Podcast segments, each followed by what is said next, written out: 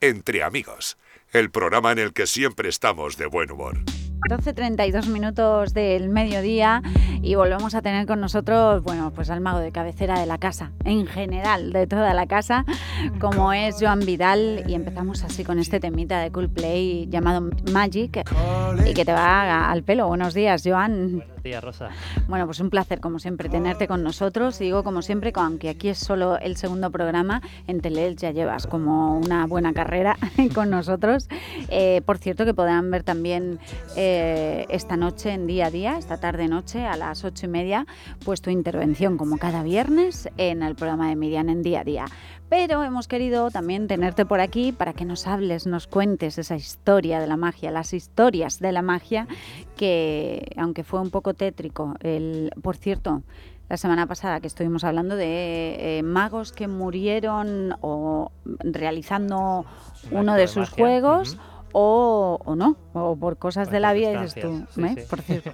Eh, estuve viendo la historia del gran Houdini ah, y me acordaba, me acordaba del todo. Es que eh, de vez en cuando pues nos ponemos ahí documentales que nos gustan y tal, y un poco biográficos, nos encanta verlos, y en este caso estuvimos viendo la del Gran Houdini y bueno, pues todo lo que contaste, desde luego. Yo hice también los deberes con ah. Charles Rowan, que era este que murió atropellado, que me decías ah. tú, oye, y no le dio tiempo a apartarse y demás. Bueno, pues quédate tranquila porque él, antes de morir, perdonó, eh, disculpó al conductor del coche. O sea, sí, medio morimundo y de, Sí, sí, le dijo, oye, te perdono. Y además no pudo desviarse el conductor porque estaba toda la gente alrededor de la carretera y no, si se hubiera desviado habría atropellado a otros. Claro, justo que eh, hablábamos de eh, el que conducía el coche, pensábamos, es que igual pensaba que en el último momento el mago se, iba, a apartar y tal. Claro, no podía hacer tampoco ninguna maniobra, bueno. Madre mía. Bueno, un detalle también del, del mago que perdonara, no se fuera con esa cosa, ¿no? No se cargo de conciencia el pobre el pobre conductor. Pena.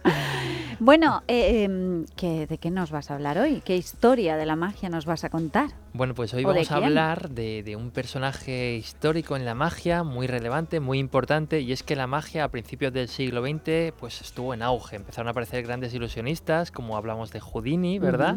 Y bueno, hoy voy a hablarte de uno que fue coetáneo a él, es Maurice Raymond Saunders, que es el Gran Raymond. Tiene nombre ya de... Gran Raymond, ya suena, ya suena. El Gran Raymond. Sí, y bueno, este nació en, en Akron, en Ohio, Estados Unidos, en el año 1877. Bueno, Houdini nació en, el, en 1874, ya te digo, eran muy de edades muy parecidas. Y bueno, su padre era William Sanders y, y su padre junto a su tío trabajaban, bueno, eran artistas, fotógrafos. ¿Y qué pasa? El tío del que sería futuramente el gran Raymond, era mago. No era un mago profesional, pero sí hacía juegos de magia, hacía algunas actuaciones. ¿Y qué pasa? El gran Raymond recuerda, Maurice, ¿no? Como cuando era pequeño, recuerda que cuando tenía cuatro añitos su tío le hacía juegos de magia. Entonces estos son como los inicios de, de, un mago, ¿no? Cuando ves por primera vez magia, pues esto fue su primer impacto. Vio a su tío que lanzaba unas monedas al aire y las hacía desaparecer. ¿Las monedas? Sí, sí, claro. Y tú imagínate un niño cómo se queda cuando, pues eso, ves aparecer una moneda o en este caso hacerlas desaparecer. Esto lo cuenta él, se quedó, bueno, maravillado y dijo, yo quiero ser mago. Es lo que nos pasa a muchos. Sí, cuando somos niños. Cuando somos niños vemos algo que nos fascina y decimos, oye, yo quiero, yo, quiero hacer esto. Oye, de mayores también nos pasa, ¿eh? que vemos algún espectáculo como los tuyos y dices, jo, yo quiero hacer esas cosas, ¿no? Sí, sí, de hecho, bueno, hay muchísimos magos que también se han eh, iniciado incluso de, adultos, ¿vale? Este en este caso, pues con cuatro cuatro ya me gustó la magia. Y cuando tenía nueve años, su tío eh, le dijo, su tío se llamaba Addison, le dijo, oye, me voy a ir de gira a hacer magia, eh, ¿te quieres venir conmigo durante todo el verano? Y él dijo, por supuesto. Entonces allá se fueron los dos y bueno, mientras su tío actuaba, pues él iba aprendiendo un poquito lo que son juegos de magia y los entresijos de la magia. Nueve añitos, muy, muy jovencito. Con diez años se metió a trabajar en un circo. Primero trabajaba como cuidador de animales y poquito a poco fue perfeccionando juegos de magia hasta que cuando ya tenía 15 años, de repente se convirtió en un gran mago, ya muy, muy joven. Y el circo, su número estrella era la actuación del gran Raymond. De hecho, lo anunciaban como el mago eh, más joven del mundo. O sea, era un, ya un buen, muy joven. un buen cartel. Bueno, sus espectáculos, pues al parecer gustaban mucho en el circo. Y fíjate si tuvo éxito que con 17 años estuvo en el Buckingham Palace haciéndole magia a la reina Victoria. ¿Qué dices? Sí, sí, sí, sí. O sea, muy, muy, muy jovencito ya empezó a tener éxito. Con 20 años ya era famoso. O sea, ya la gente lo reconocía por la Muy calle. joven. Era el David Copperfield de nuestra época, ¿vale? Fíjate. Ya era muy, muy, muy conocido, dominaba todo tipo de magia, era un mago muy elegante, siempre iba con traje negro, con camisa. Y por ejemplo, algunos de los juegos que hacía, uno que tenía que lo hizo muy popular, es que cogía un huevo, lo rompía y de dentro hacía aparecer un pato vivo. Oh, Bastante guay, ¿eh? Luego, por ejemplo, en esa época estaba Houdini, ¿no? Te hablamos de Houdini lo relacionamos con el escapismo. Él también hacía un juego de escapismo en el cual le ataban con cadenas, con cuerdas, lo metían dentro de un baúl y se escapaba. Y entonces empezó pues a, a crecer su popularidad y empezó pues a irse de gira. En estas giras conoció a, a su primera mujer, tuvo dos mujeres, es- la, su primera mujer se llama Luella y es, fue su asistente, su partener. Entonces los dos iban de gira por, bueno, estuvo en Asia, en Australia, en Europa, eh, bueno, se recorrió el mundo siete veces. Con eso te lo digo poco, durante toda su carrera. O sea, un mago carrera larga. potente, sí, sí. Y además, encima dominaba o hablaba con fluidez seis idiomas. ¿Qué quiere decir esto? Madre mía. Yo voy con uno ahí regular, o sea que... Con unos regulares.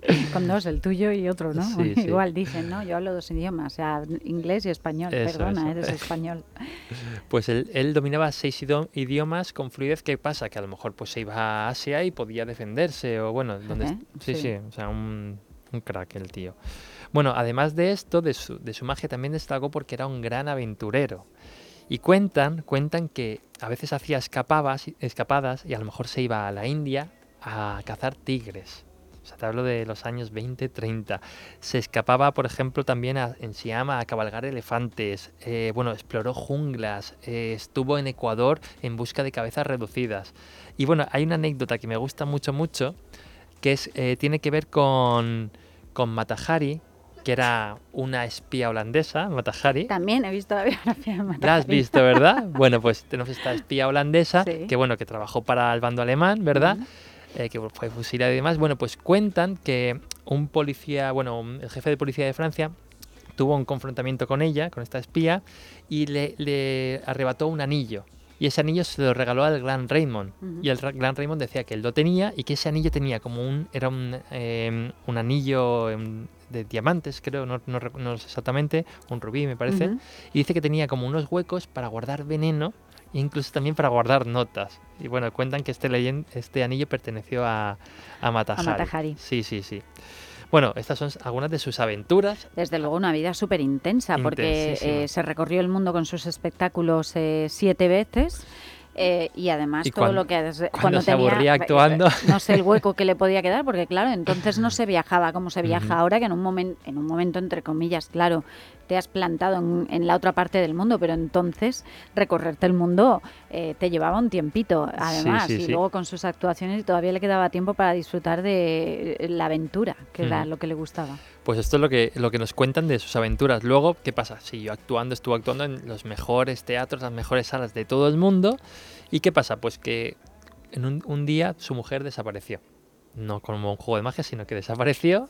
Y bueno, tres años después, pues ya directamente pues se separaron, ¿vale? Ya se, se divorciaron, se separaron. pero sabía Sí, desapareció desapareció como que lo dijo hasta luego.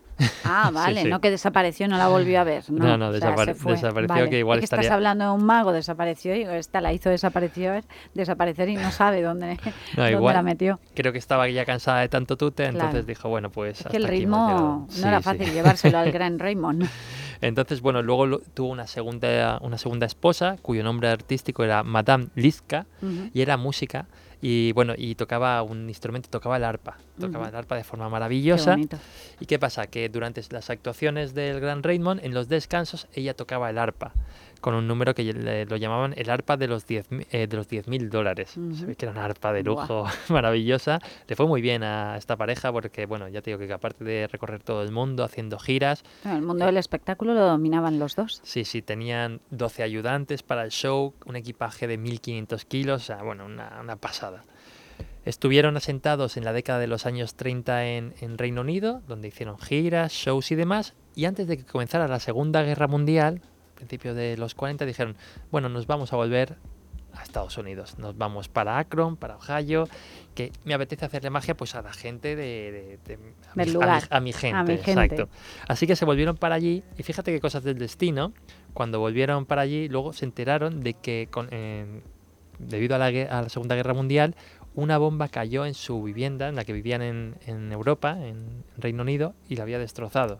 Es decir, si no se hubieran ido, probablemente podían haber fallecido, ahí. fallecido. O sea, cosas del destino. El caso es que, bueno, finalmente volvieron allí, empezó a actuar para la gente de- del pueblo, para su gente en Estados Unidos, y bueno, allí eran, vamos, súper queridos, súper famosos, reconocidos, hacían números de magia, por ejemplo, era un experto en aparición de palomas, cogía pañuelos de seda y hacía aparecer palomas, hacía un juego que quedó en el, quedará siempre en el recuerdo, que es, se llama una chistera, y de dentro hacía aparecer huevos, y huevos, y huevos, y producía cientos de huevos. Madre mía. Y sin duda su juego más característico... Mira este- que, mira que se han visto aparecer cosas de una chistera, pero lo los huevos no lo sabía. Huevos, sí, sí, Huevos. sí. y, y bueno, su juego más característico es un juego que hicieron otros muchos magos, entre ellos, por ejemplo, en sus inicios Houdini también lo hizo, que es la metamorfosis o el baúl metamorfosis. Y explico un poquito en lo que consistía. Él cogía a su asistente, en este caso a su mujer, le ataba las, la- las manos, las muñecas con cuerdas, con cadenas, la metía dentro de un saco, cerraba el saco y la metía dentro de un baúl.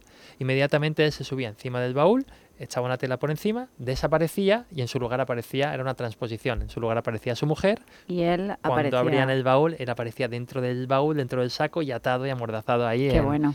Sí, y lo hacía en cuestión de segundos. Bueno, la gente quedaba maravillada y bueno, y este es, es uno de los números con los que fascinaron a, su público allí. Sus últimas actuaciones las hizo en el año 1944, Ujú. eh, hizo cuatro actuaciones eh, para- en la Armada y bueno, nos dejó en el año 1948, cuatro añitos después, él tenía 70 años, eh, bueno, dicen que quería hacer una gira por Europa, pero ya con esa edad ya no estaba en condiciones de... con no parar estaba ya un poco machacado. Efectivamente. Me parece a mí. Murió en Manhattan, bueno, lo enterraron eh, allí en Estados Unidos y bueno, y en su, en su tumba, en su lápida, pues pone, bueno, eh, Maurice eh, Raymond y pues, eh, bueno, conocido eh, por todos como el Gran Raymond. Maurice, hemos conocido la historia de este Maurice mago. Raymond Maurice Sanders. Raymond, se- me lo estoy anotando, no quiero que se me olvide por dónde vamos. ¿eh?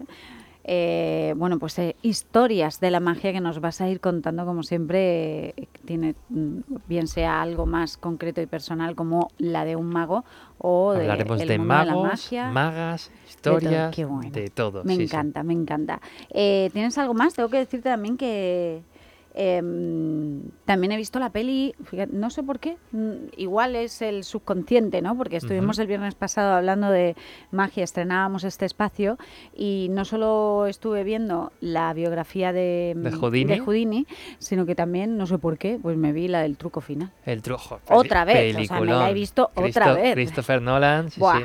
Peliculón. Quien no Ah. la haya visto, yo la recomiendo y hay que estar muy atento, ¿eh? Hay que, es una peli que Sí, sí. no desvelamos nada, porque nada. es... eh, hay que estar muy atento, bueno, con Scarlett pelis. Johansson. Christian Bale, eh, Hugh Jackman, Michael Caine, No, que es está espectacular también, Rebecca. Hall, tiene un reparto extraordinario. Bueno, sale hasta David Bowie, ¿eh? Sí, sí, sí, bueno, haciendo de Tesla. Es haciendo de es Tesla, casi le Es- pega, ¿eh? Le Es pega. que Tesla también tiene mucho que ver con la magia, Sí, o sea, que ya es verdad, hablaremos. ya De hablaremos de hecho, eso. Me decías, hablaremos de magia y cine también en algunos programas. Ah. Haremos recomendaciones de grandes películas de cine, de, de actores de Hollywood que Ujú. también han sido magos. Bueno, contaremos muchas cositas. Madre mía, o sea, esto del mundo de la magia, estas historias no se queda solamente en el mago en particular, sino tiene es un amplio abanico y que vamos a ir conociéndolo aquí cada viernes en entre amigos. Oye, recomendamos la peli ya que estamos. Eh, la del truco final, me Por dices. ejemplo. Hombre, pero por supuesto, verla, ¿eh? este fin de semana, mira, yo me la voy a poner porque además me encanta. Y Ala. por mucho que la vea, el truco final, vamos, muy recomendable. Pues mira, si nos recomiendas también pelis, eh, en mi casa somos de los de ver esta clase de pelis, nos gustan, así que nos bueno, cuando, engañen. cuando ¿eh? salió el truco final, muy a la par también salió el, el ilusionista. También, es verdad. Interpretada por Edward Norton. Eso es, con, con Jessica Biel. Eh, sí, puede creo, ser, creo ¿verdad? que sí, sí, sí, sí. Muy chula. Es que ya la he visto también varias veces. Son de esa.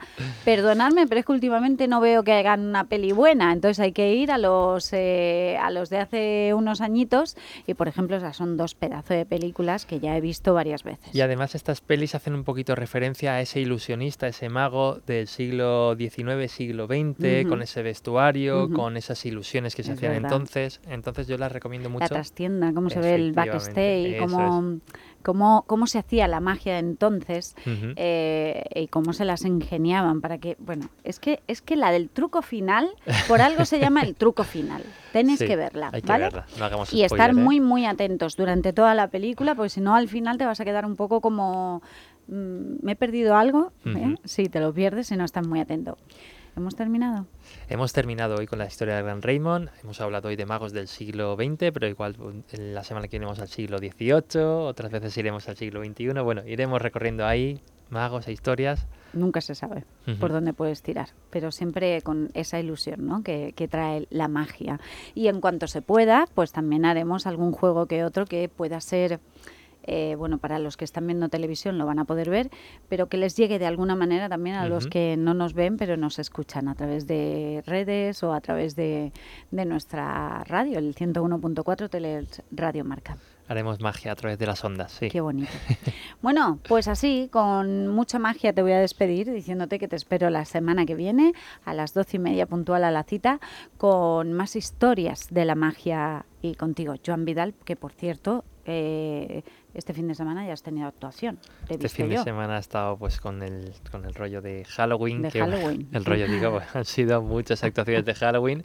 Ahora ya descansamos un poquito de Halloween, vuelven los shows normales. Y sí, sí, muy bien, la verdad. Avisaremos además cuando eh, tengamos el podcast colgado de esta intervención, de este espacio, porque queremos colgar el de la semana pasada, que fue muy tétrico, pero muy chulo ¿eh? también. Y vamos a ir avisando para cuando estén colgados por quien quiera volver a escuchárselo y conocer un poco más de las historias de la magia. Y luego déjame que te diga una última cosita Claro. y es que bueno, yo le eh, invito a la gente que nos, que nos escucha que si alguna vez pues oye quieren conocer la historia de algún mago o algo en concreto de magia, que me lo hagan saber pues a través de Teleels o de las redes y yo estaré encantado de contarles todas esas historias que Qué les buena idea. interesen.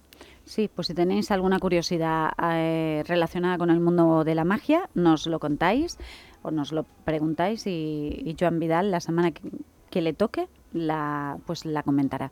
Gracias Joan. Gracias Buen Rosa. fin de semana. Igualmente. Te vemos esta noche en Teleelch, ¿eh? Sí. en el día a día. No faltas a la cita. Hasta el viernes.